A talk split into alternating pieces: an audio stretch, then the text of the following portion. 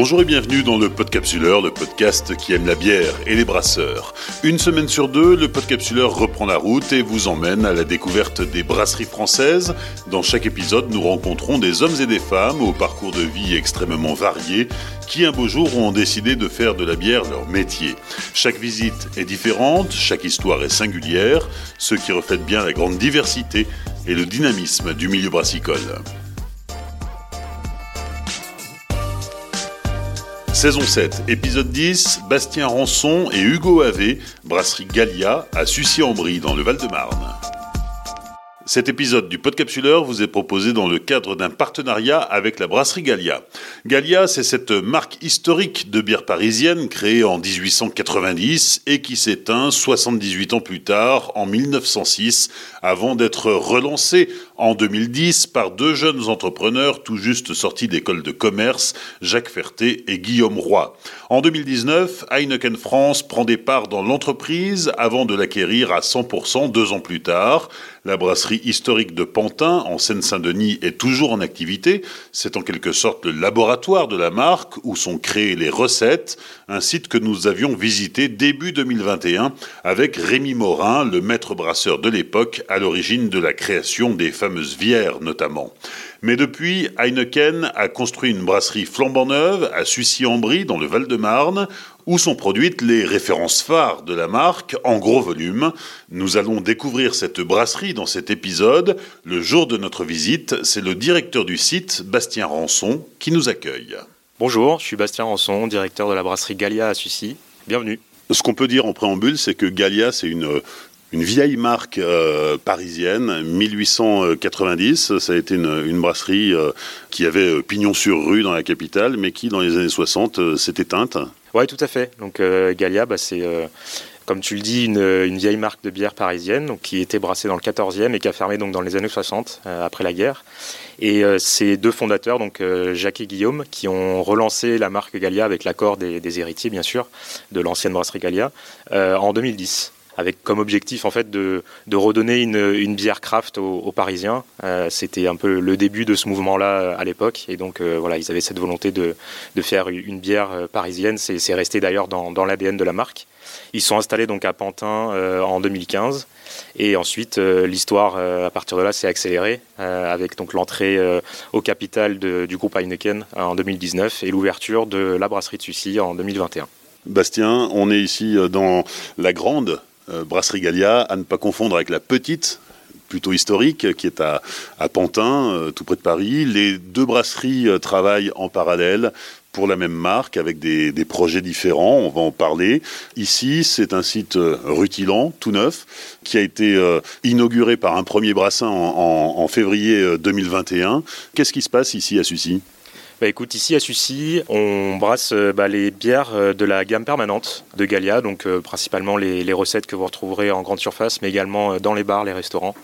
Euh, donc on a sept bières brassées sur place, euh, quelques IPA, des lagers, et on brasse ici euh, vraiment la majorité des volumes pour laisser l'aspect créativité, on va dire, au, labo de, Pantin. C'est eux qui font les, bières éphémères, les brassins test, des choses ultra innovantes. Et lorsque on sent qu'une recette plaît et qu'on voudrait l'amener au plus grand nombre, eh ben, elle est brassée ensuite ici à Sucy.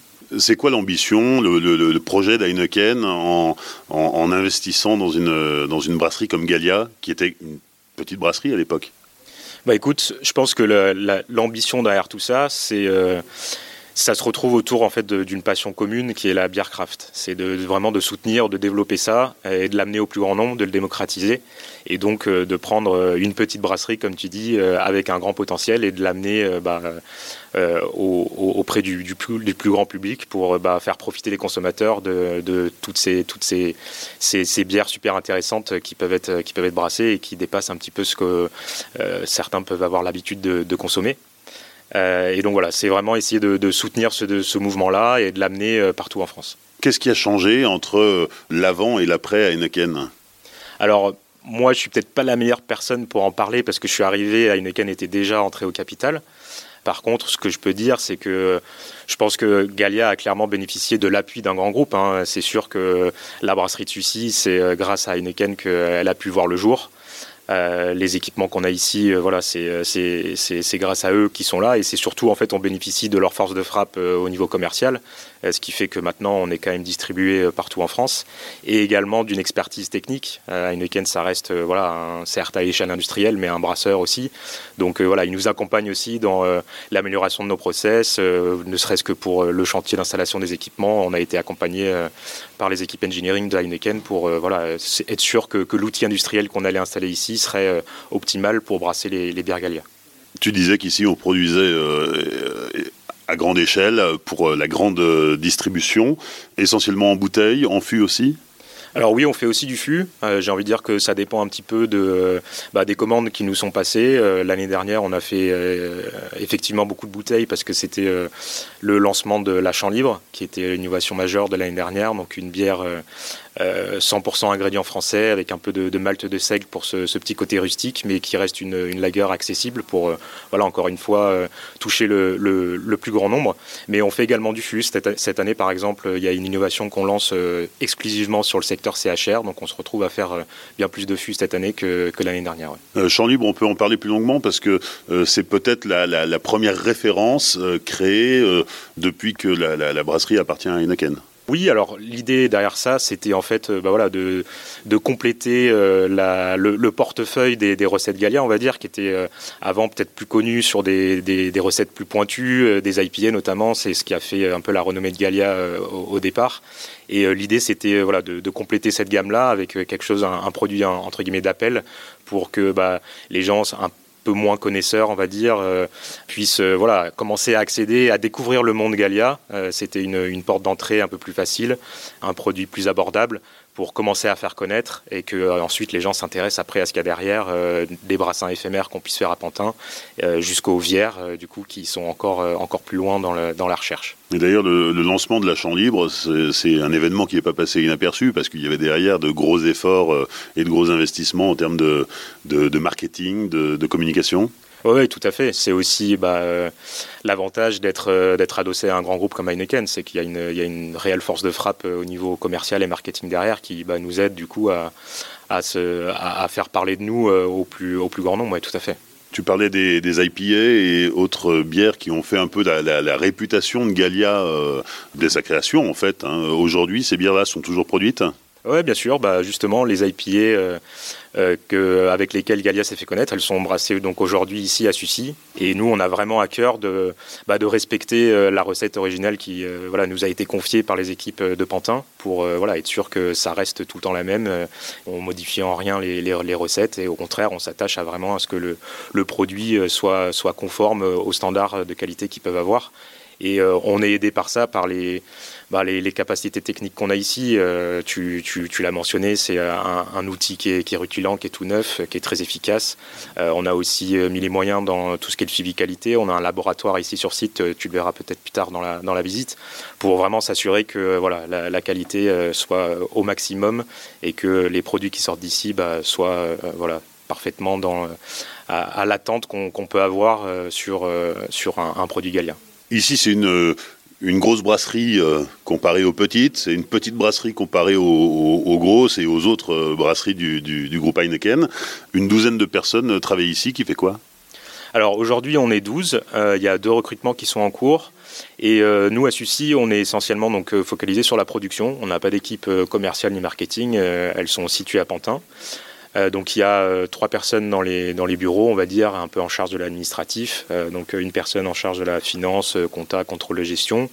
Moi-même donc à la direction du site et euh, une personne qui est en charge de tout ce qui est partie euh, supply, approvisionnement, ordonnancement. Et après derrière, donc c'est les équipes euh, de production séparées en deux pôles le brassage, donc avec deux brasseurs, une personne à la qualité, une à la maintenance, et ensuite le pôle conditionnement, donc avec deux opérateurs de ligne sur donc notre ligne d'embouteillage, notre ligne fût, et également un cariste. Et on a aussi la chance d'avoir depuis maintenant un an la préparation de commandes pour le e-shop Galia qui est faite sur le site de Sucy, donc avec une personne qui s'occupe de ça également. La capacité actuelle de production, euh, ici vous pourriez monter jusqu'à 40 000 hectos euh, à l'année. On en est où et est-ce qu'il y a des projets d'extension? Alors effectivement, avec les équipements qui sont installés sur site aujourd'hui, euh, on a une capacité théorique maximale à l'année de 40 000 hectolitres. L'année dernière, on a fait 27 000. Bien sûr, l'idée, c'est de continuer à, augmenter hein, ces, volumes de production avec, euh, bien sûr, des projets d'investissement qui sont en cours pour euh, bah, voilà, travailler sur les goulots d'étranglement qu'on a identifiés pour accroître encore plus nos, capacités de production. Goulots d'étranglement qui sont? Alors c'est à plusieurs étapes hein, du, process, notamment en cave, en BBT et également sur les lignes de conduit. Donc Heineken, euh, avec ses, ambitions de, production, ne peut plus cacher ses, ambitions euh, nationales, ou ne les a peut-être même euh, d'ailleurs jamais cachées? Non, effectivement, je pense que c'est pas un secret. Hein, ils se sont intéressés à la brasserie Gallia parce que déjà il y avait un énorme potentiel et puis c'est vraiment cette idée de vouloir apporter et, même créer on va dire une craft à la française et euh, de le développer vraiment euh, au niveau national. On voit que ça, ça, a quand même très très bien démarré.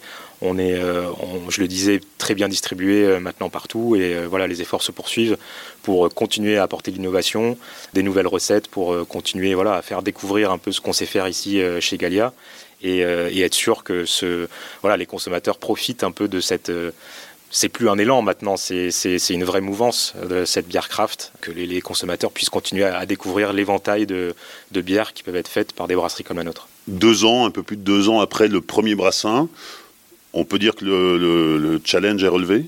Le challenge de démarrer un site euh, de zéro, oui, je pense qu'il est relevé. Euh, ça fait, comme tu l'as dit, deux ans qu'on tourne. Je pense que voilà, on a, on a réussi à atteindre les, objectifs volumes qu'on s'était fixés. Maintenant, euh, on attend la suite avec impatience. Euh, on a envie de continuer à, grossir, à grandir, à toujours brasser des bières encore meilleures, encore plus innovantes pour euh, voilà, plaire au, plus grand nombre. Donc voilà, moi c'est maintenant on cap sur l'avenir.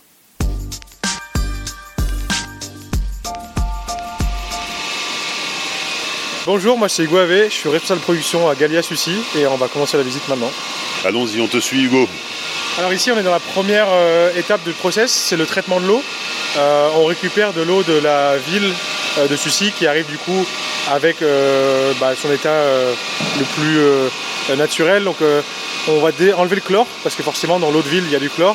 Malheureusement on n'a pas de source dans lesquelles on peut capter l'eau ici.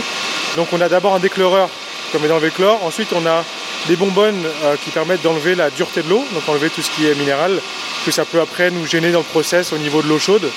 Et également, ça nous permet de retoucher certains styles en fonction du style de bière. On va pouvoir ajouter les minéraux qu'on veut après dans le brassin.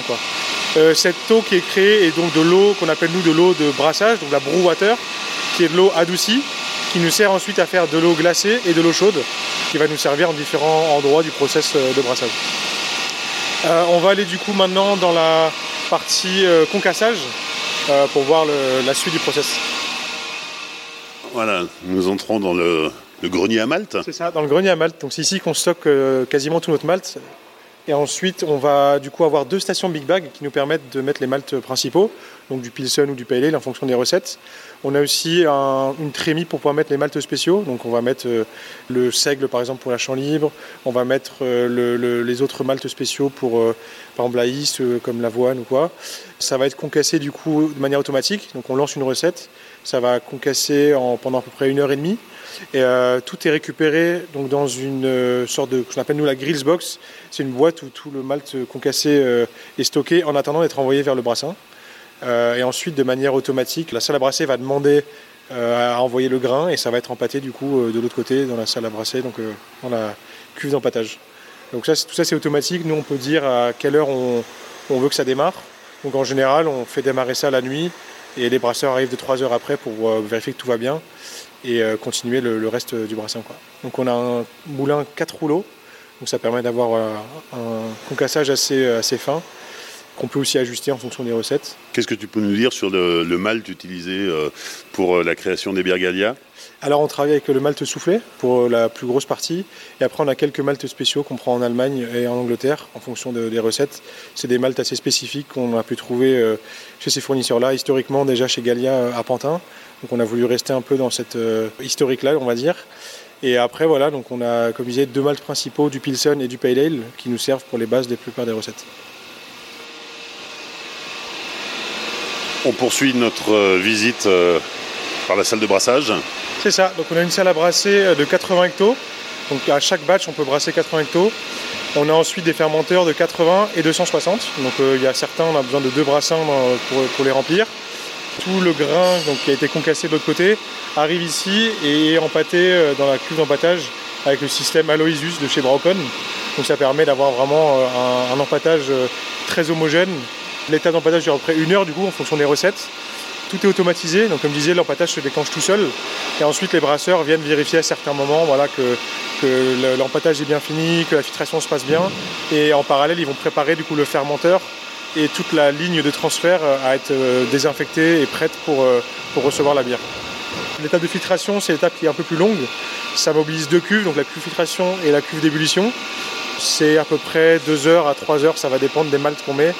Si un peu d'avoine ou un peu de blé, ça prend en général un peu plus de temps. Mais pareil, c'est entièrement automatisé. On intervient juste voilà, pour vérifier que tout se passe bien.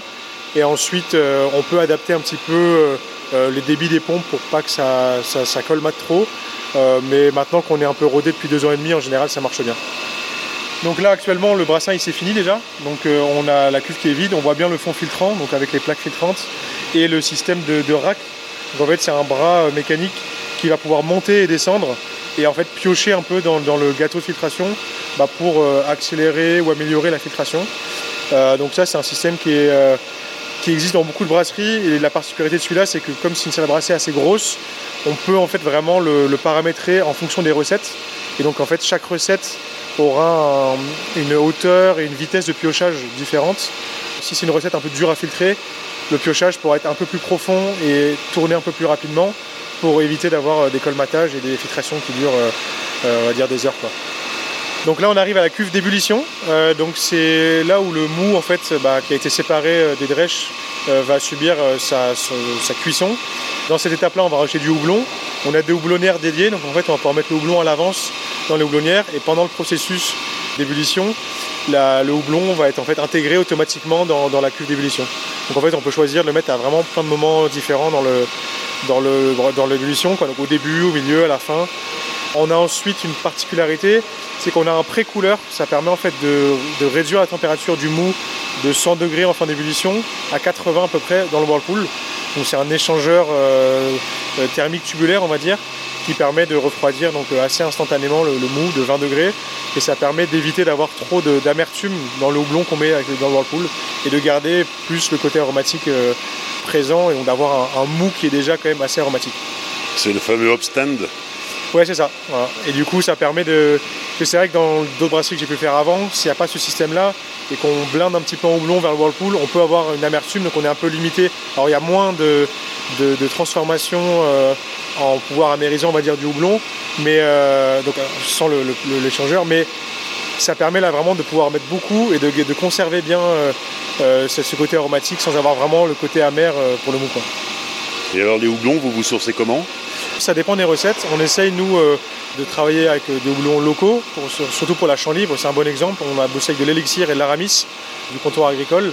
Après pour les IPA, on, est sur des houblons américains. on essaye, voilà, on a, à Pantin, on a déjà fait un test pour une French IPA avec des houblons aussi alsaciens. Mais c'est vrai qu'on est obligé pour certaines IPA de se sourcer chez Yakima ou chez Bartas euh, parce que voilà, les, meilleurs houblons aromatiques restent quand même encore euh, euh, aux États-Unis, dans la vallée de Yakima. Et c'est vrai que c'est dur d'avoir le même rendu avec certains houblons français, même si la filière, et nous on y travaille, on essaye de, développer ça pour, pour essayer d'avoir des houblons aromatiques en Europe.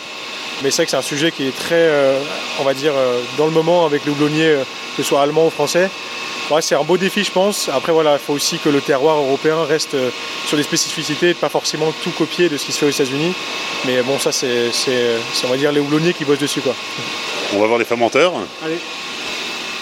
Alors, on a pris un peu de hauteur pour arriver en haut des fermenteurs.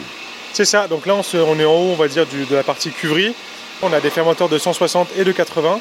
On en a 10 de 160 et 4 de 80 qui sont du coup, voilà, on est sur une petite passerelle en hauteur pour pouvoir mettre les levures, on va dire, euh, de manière euh, sécurisée. Euh, on a un petit trou dans lequel voilà, on peut stériliser tout et envoyer la levure de manière, très facile. Et on a aussi, tu pourras le voir en descendant, des levuriers, donc en fait qui peuvent nous servir soit de propagateurs, soit de récolteurs en fait de levure, et dans lesquels on va bah, récolter la levure une fois que la fermentation est finie. On va la garder à froid et mélanger pour ensuite réinjecter la levure sur, bah, sur plusieurs générations dans différents brassins. Donc c'est vrai que ça nous permet voilà, d'affiner un petit peu. C'est vrai qu'au fil des générations, les levures s'améliorent, elles vont aussi plus vite dans la fermentation. Donc et ça permet voilà, de ne pas prendre un batch nouveau à chaque fois, parce que forcément, avec autant de brassins, sinon ça ferait beaucoup de consommation de levure euh, qui n'est pas forcément euh, utile d'avoir une nouvelle à chaque fois. Quoi. On est sur quel type de levure? Alors on est sur la levure sèche et liquide, ça dépend des recettes en fait. Donc euh, sur certaines recettes, comme on le marque sur les étiquettes, on est sur de la, WP001, donc une levure assez basique, un type américaine. Et après pour, pour les fermentations basses, on est sur des trucs assez classiques de lager fermentation basse. Avant de passer au conditionnement, on s'arrête devant la centrifugeuse. C'est ça, donc nous en fait nos bières elles sont pas filtrées, euh, on centrifuge, donc ça permet en fait euh, de plutôt que de trier juste par la taille, de trier par le poids. Donc certaines molécules euh, bah, forcément vont être grosses mais légères, donc elles ne seront pas éjectées par la centrie. Donc là en fait on va surtout pouvoir, ce qui est pratique de la centrie c'est pour les IPA, ça va enlever en fait le hop burn, on n'aura pas de résidus de houblon après dans les bouteilles ou dans les fûts. Et ça permet vraiment d'avoir un goût on va dire sans trop d'amertume, donc comme je disais comme sans hop burn. C'est du coup un process qui s'intègre après la fermentation et après le dry hopping forcément. Euh, une fois que nos bières elles ont eu leur garde à froid, on passe dans la centrie, on finit la carbonation, donc on, remet voilà, euh, la, dose de CO2 précise euh, en fonction du conditionnement. Et, après la bière elle arrive dans les BBT et elle est prête à être mise en bouteille ou en fût. Alors aujourd'hui on est au calme parce que enfin presque. Hein. L'embouteilleuse ne tourne pas, mais on est là juste devant et quand on voit la, taille de l'engin, on imagine que euh, ça tourne bien.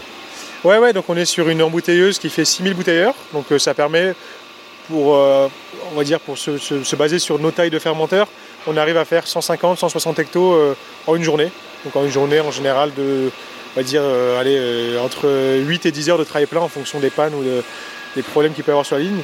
Donc c'est vrai que ça a été dimensionné pour pouvoir voilà, s'adapter à, nos tailles d'outils de production. Euh, donc on a euh, tout est entièrement automatisé. On a juste à mettre les bouteilles à déhousser à l'entrée. Et ensuite, il va y avoir voilà, un dépalettiseur qui va enlever étage par étage, amener sur les convoyeurs. On a une étiqueteuse rotative et ensuite une soutireuse euh, isobarométrique. Et ensuite, bah, la ligne continue. On a deux types de conditionnement, soit des basket packs qui eux sont mis dans des cartons, soit directement en carton de 24 ou 12 en fonction des formats. Et ensuite, on a à la fin bah, un repalettiseur qui permet de refaire la palette entièrement on va dire, de manière automatisée. Et ensuite, bah, le cariste a juste à la prendre, à la filmer et à la mettre en stock. Euh, Alors ici, on arrive à une dent fuiteuse. Donc voilà, là, ils sont en train de faire des fûts aujourd'hui. Donc euh, on, a, euh, c'est le deuxième type de conditionnement. Du fût 20 litres aujourd'hui. Des fois, ça peut être 30 litres. Ça dépend de, ce qu'on a besoin de, faire. Bah, les fûts sont envoyés pareil en stock en étant filmés. C'est une enfuiteuse assez simple et qui marche très bien. Et là, par contre, c'est manuel. Alors là, c'est plus manuel parce qu'au final, euh, on a pris une ligne de base euh, euh, qui est donc avec voilà, un convoyeur non automatisé. Il faut bouger les fûts à la main. Donc c'est vrai que c'est la partie un peu plus manuelle et un peu moins drôle à faire. Mais bon, il faut, bien qu'on envoie des fûts pour nos clients. Donc les gens ont soif, donc il faut, leur envoyer la bière. Hugo, quand on construit une, brasserie comme ça, neuve, sortie de terre, dans le, contexte actuel où on parle beaucoup d'environnement, d'empreinte carbone, comment est-ce qu'on réfléchit? Alors, euh, c'est vrai que le projet était hyper intéressant parce qu'on est parti d'une feuille blanche. On avait un bâtiment euh, euh, neuf qui était dans un éco-parc, donc qui était déjà, on va dire, aux normes de normes d'isolation et tout ça qui sont très, très modernes, on va dire. Après, nous, on a, on a forcément bossé sur le projet pour avoir voilà, des, économies, enfin, des, économies et des, choses qui soient pensées pour l'écologie aussi. Donc, on a un CIP automatisé. Ça permet du coup voilà, de ne pas avoir une nouvelle solution euh, chimique utilisée à chaque fois. Donc on la récupère, euh, ça donne aussi euh, des, nettoyages plus efficaces. On utilise moins d'eau, c'est-à-dire qu'une partie de l'eau qui permet de rincer les nettoyages à la soude est récupérée pour faire les pré-nettoyages du CIP d'après. Donc ça c'est pensé pour économiser l'eau. Et ensuite forcément voilà tout le, matériel qu'on utilise avec comme je te montrais le système de boucle de CIP, les panneaux de pontage, ça permet voilà des fois de, de faire des stérilisations en boucle en gardant en fait l'eau sans avoir de l'eau perdue.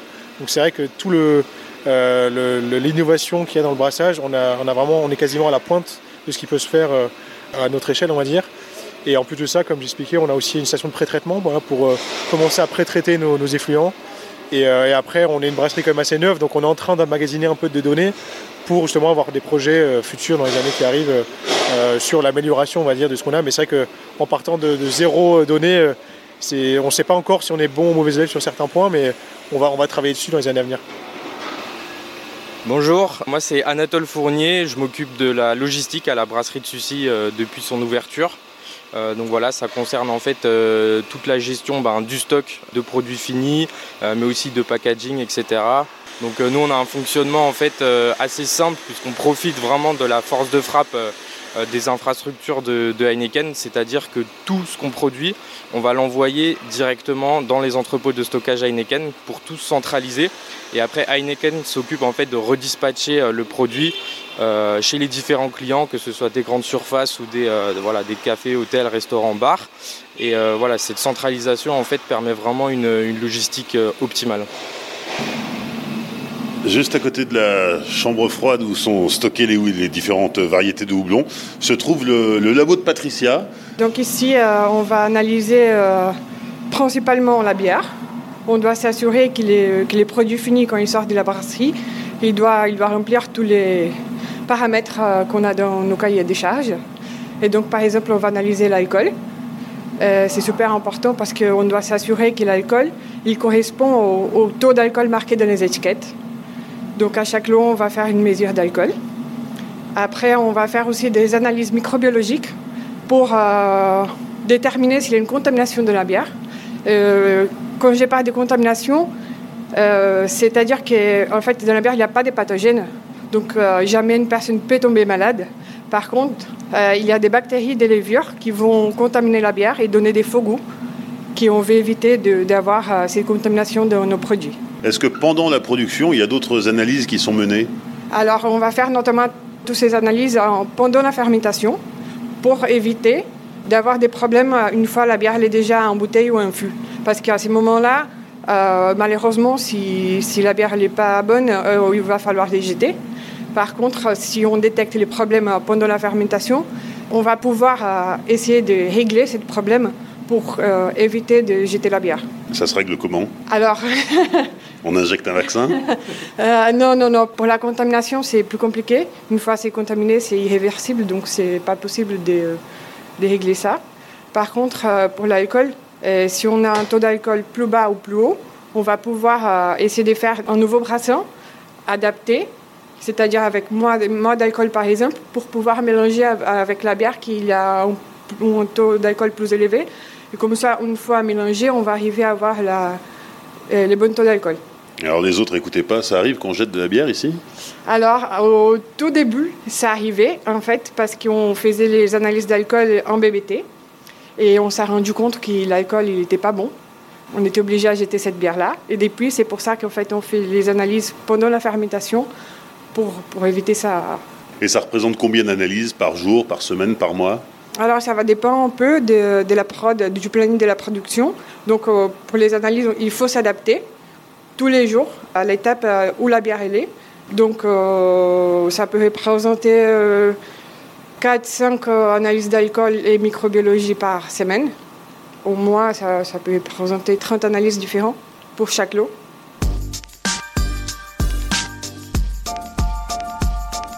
Les 5 dernières minutes avec la dégustation. Hugo, on débute avec la chambre libre.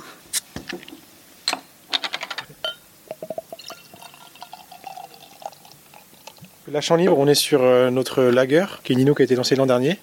Euh, on est sur une lager euh, au seigle, donc avec un ingrédient 100% français. Donc le malt donc français, le seigle aussi, le malt d'orge et le seigle aussi.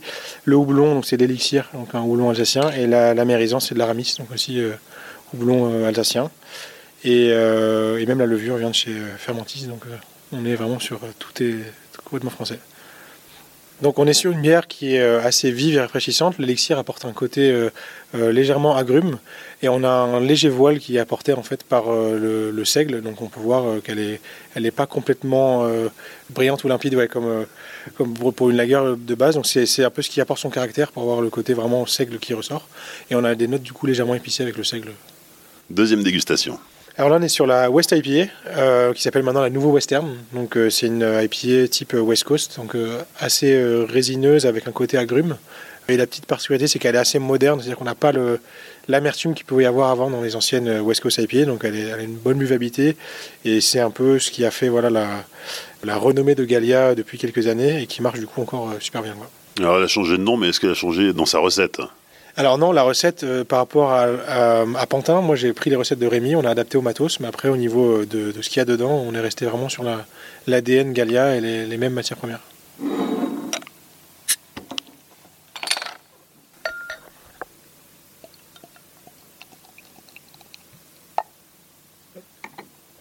Donc, euh, comme je disais, on est sur une épier type West donc avec des houblons très agrumes, avec un côté un peu résineux, ce qui apporte voilà, cette typicité du style West Coast, euh, qui sera euh, un peu différent sur la, sans, concession, du coup, qui est anciennement la session épiée, euh, qui a des houblons complètement différents, donc avec une aromatique qui tire plus vers les fruits tropicaux, la mangue, donc vraiment un profil assez différent. Alors celle-ci, quels sont les houblons qui sont mis en avant? Alors, on utilise du citra euh, en majorité, qui donne du coup ce côté très agrume. Et après, on a un peu voilà, de chinook et, euh, et de centennial qui apporte aussi ce côté voilà, un peu résineux et, toujours dans l'agrume. Troisième dégustation avec euh, la sans concession. C'est ça, donc sans concession, anciennement la session IPA toute simple, donc qui est une session IPA. on est à 4,3 d'alcool, on est sur agrumes. C'est une de mes préférées parce qu'elle se boit vraiment très bien. le fait d'être à 4,3, voilà, ça la rend hyper euh, accessible et tape pas trop fort euh, par rapport à d'autres bières qui pourraient être plus fortes. Et euh, on est du coup sur des houblons qui donnent ce côté agrume et un peu tropical. Donc on est sur du mosaïque principalement, qui donne vraiment ce côté très mangue, fruit de la passion un petit peu, qui est vraiment un de mes houblons préférés.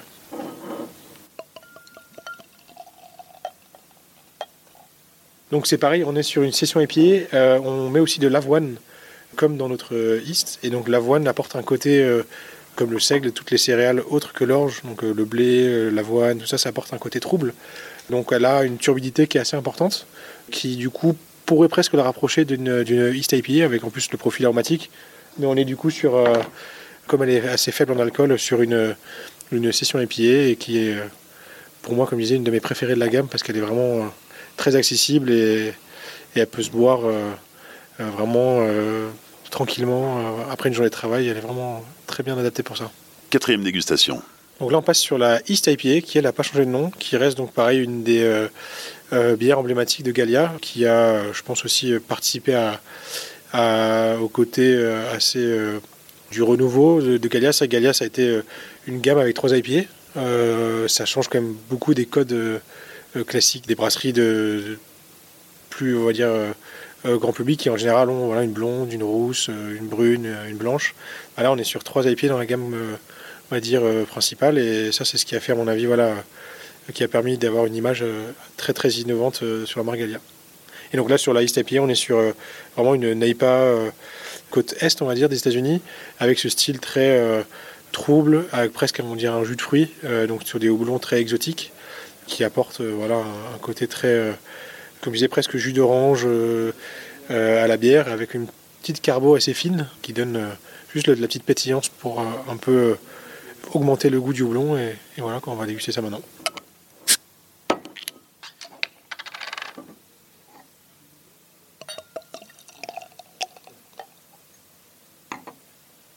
Donc, comme je disais, on est sur une turbidité qui est encore plus poussée que sur la session. Donc ça fait partie du style donc East IPA euh, ou NEIPA. C'est apporté aussi voilà, en général par de l'avoine. Donc on met de, l'avoine dans, celle-là qui apporte donc des protéines qui permettent d'avoir ce trouble dans les bières. Euh, et on est sur quelque chose voilà, de très buvable, comme on peut le voir avec voilà, une, une opacité assez élevée, mais qui fait vraiment partie du style. Et un nez très très exotique sur du fruit, de la passion aussi. mais encore une fois, c'est des houblons différents de la session IPA. Donc on est sur des notes assez comparable, mais quand même différenciable. Donc voilà, donc c'est vraiment ce, ce, jus de houblon qu'on peut déguster et qui vraiment euh, donne cette caractéristique à ce style euh, très spécifique. Cinquième et dernière dégustation. C'est ça. Donc on passe sur la Vice Versa, qui est la petite sœur de la Vice de base de la gamme de, de, Pantin. Qui, ça fait quoi Peut-être 3-4 ans qu'on est passé sur la Vice Versa, qui est du coup une session Vice, donc en gros avec un, peu moins d'alcool que la Vice de base. On est sur une levure euh, typée euh, Weiss allemande. Donc euh, c'est pour ça qu'on dans le nom il y a le, mot Weiss qui veut dire blanc en allemand. et du coup, on est sur une levure type Hefeweizen un peu, avec des notes et des esters un peu bananes. Donc on est sur ce côté très fruité qui est assez clivant en général. Donc soit on aime, soit on n'aime pas. Et qui est pour moi aussi une des bières assez réussies parce qu'on a, les, comme je disais pour la session, plus faible dans l'alcool, donc buvable un peu plus facilement, sans avoir voilà, à se poser de questions quand on boit une. On sait qu'on ne sera pas euh, complètement euh, satellisé comme avec d'autres qui pourraient être plus fortes, comme on disait, les Apple Stout ou quoi. on est vraiment sur quelque chose de très, euh, très buvable, très fruité, qui se boit très facilement. On peut l'entendre aussi, on a un taux de carbo qui est assez élevé. Quand j'ai ouvert, ça fait un petit un peu plus fort. On met un taux de CO2 un peu plus haut dans cette bière-là pour avoir vraiment ce côté cette expérience euh, de, de Weiss allemande avec euh, beaucoup, beaucoup de pétillance.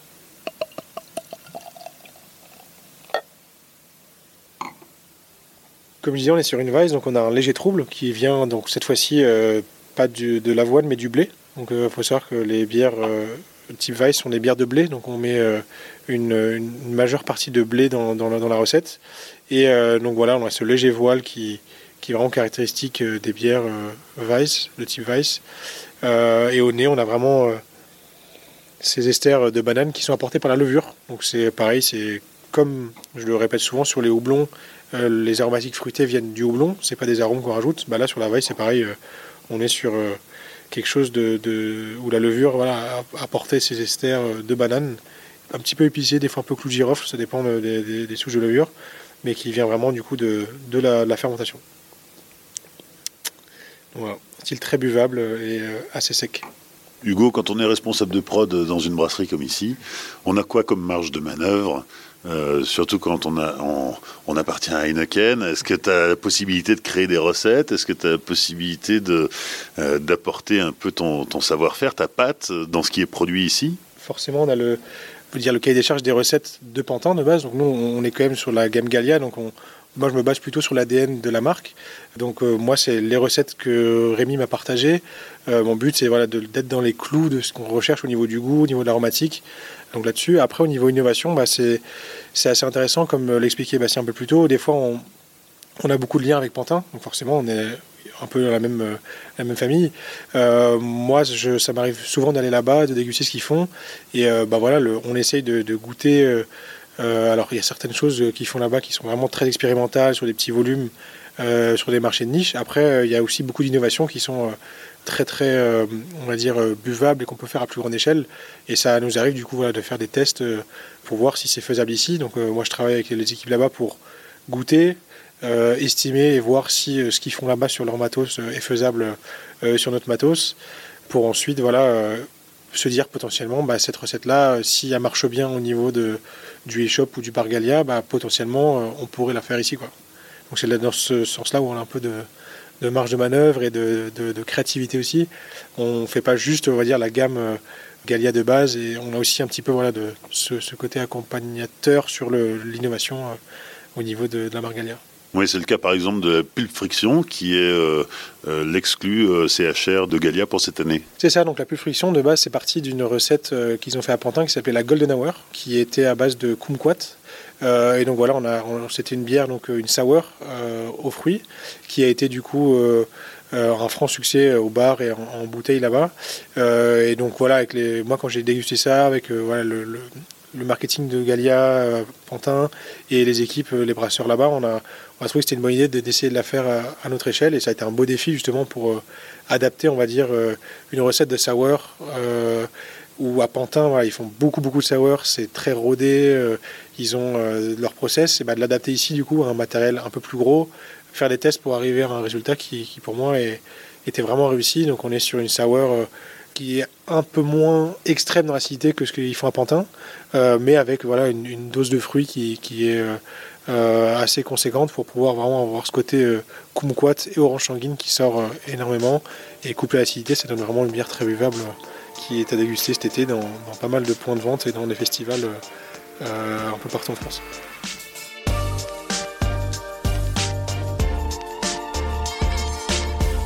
Merci à Hugo Ave, Bastien Ronson, Anatole Fournier et Patricia Reguera-Vidal. Et à toute l'équipe de la brasserie Gallia de Sucy-en-Brie pour leur accueil lors de l'enregistrement de cet épisode. Sur les réseaux sociaux du Podcapsuleur, Facebook, Twitter et Instagram, vous pourrez découvrir la brasserie en images. N'hésitez pas à liker, commenter et partager cet épisode autour de vous. Pensez à laisser un commentaire et 5 étoiles sur Apple Podcast et Spotify, mais aussi à soutenir le Podcapsuleur sur Tipeee. Le lien est dans la description. Rendez-vous dans 15 jours pour découvrir une nouvelle brasserie. D'ici là, souvenez-vous, l'abus d'alcool est dangereux pour la santé, alors savourez, mais sans forcer.